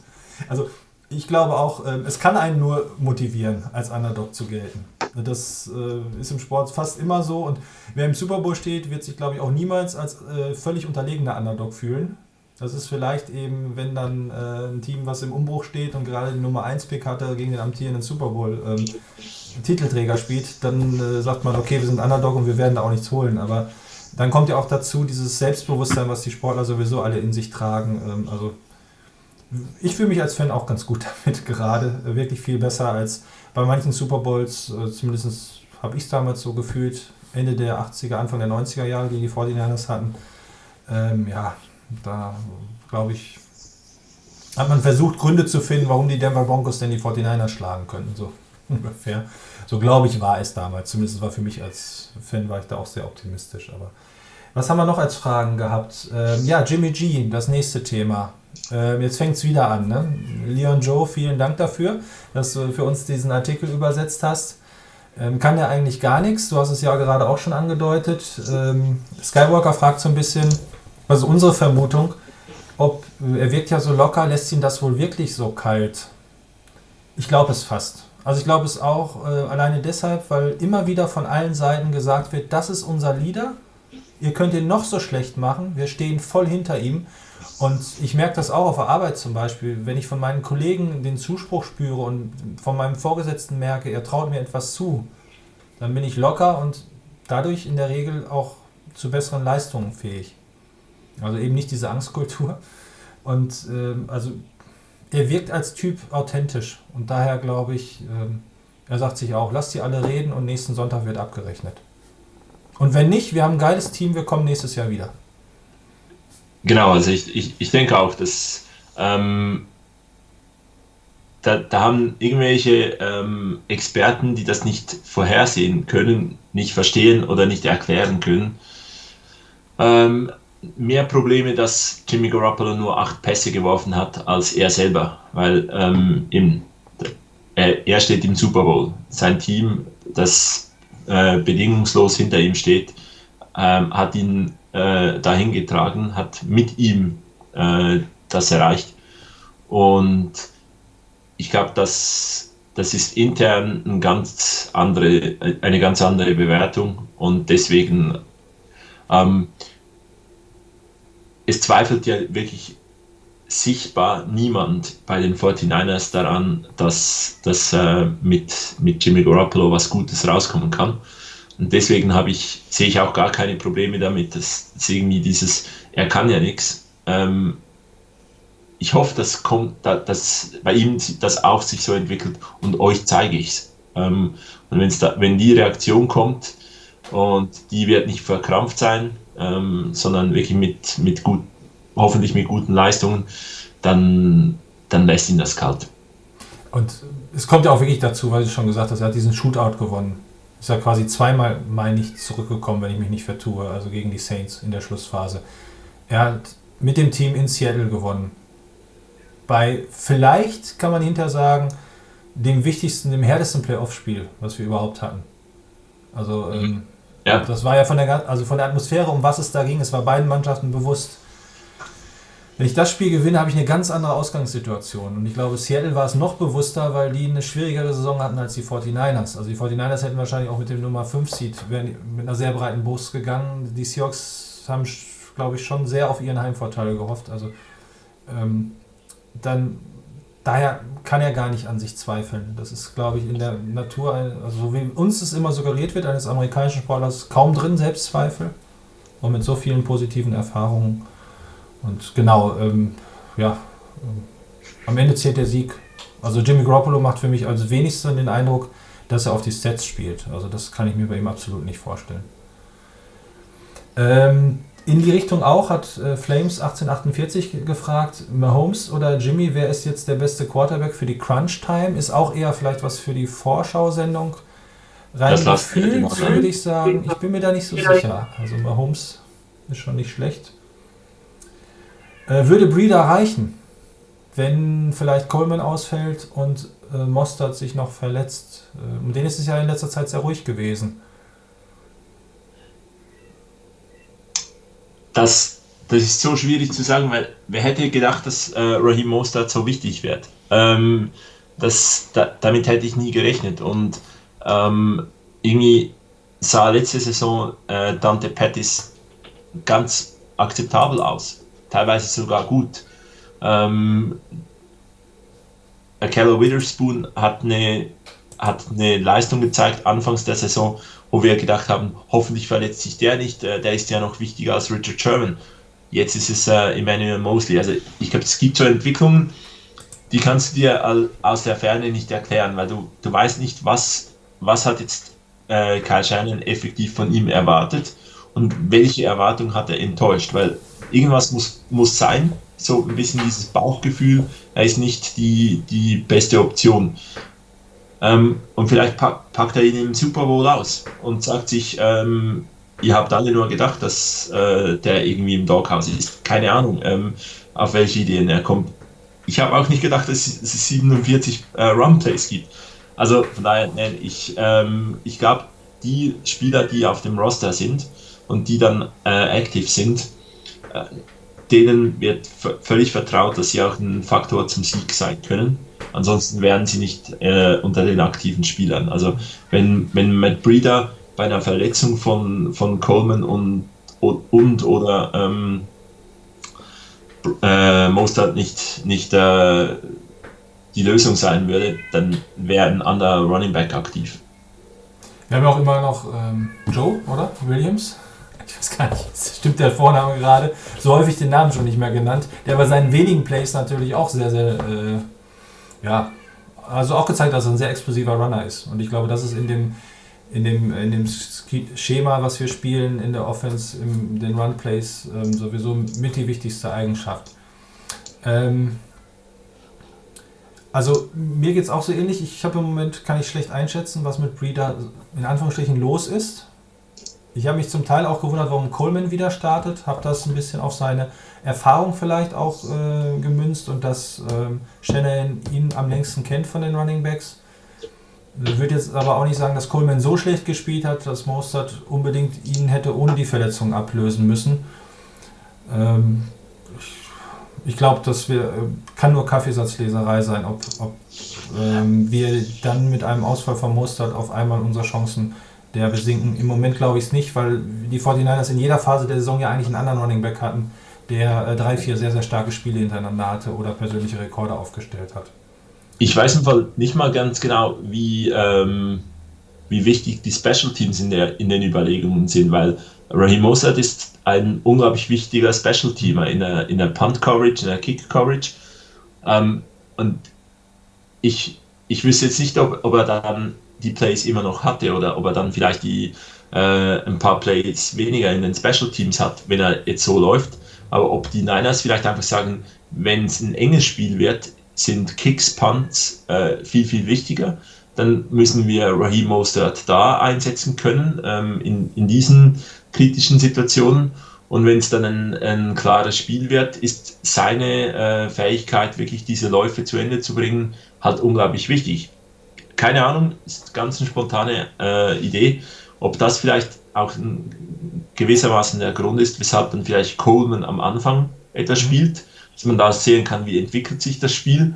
Und wenn dann die Special Teams bei einem äh, klaren Spiel nicht mehr so wichtig sind, dass dann plötzlich Raheem Mostert mehr in den in den äh, äh, in der Offense in den, äh, in den Vordergrund kommt. Könnte irgendwie so eine Überlegung sein, dass es oder teilweise ähm, oder Shanahan ist crazy. Oder dieses ähm, Spiel eben, Coleman ist vielleicht nicht ganz so explosiv, ne? dass man ja. erstmal den einen Typ Running Back ins Rennen schickt und dann eben, um mit dem anderen dann auch für einen Change of Pace, wie es so schön im Englischen heißt, äh, sorgen zu können. Ja. ja. Genau, äh, ihr merkt, auch unser Blick geht in die Zukunft, aber da wollen wir dann nächste Woche mit der 207. Sendung des Webradios äh, viel stärker uns um den Super Bowl beschäftigen. Da wird es bestimmt auch noch viele tolle Geschichten geben, die bis dahin herausgekramt werden. Ähm, ich finde es ganz toll, äh, dass ihr heute auch bei einer dann doch recht langen Sendung ähm, durchgehalten habt. Mir hat es viel Spaß gemacht mit dir, Chris. War super. Euch entsprechend auch. Vielen Dank fürs Zuschauen und bis zum nächsten Mal, bis nächste Woche. Tschüss von eurem 49ers Fan so nett Webradio.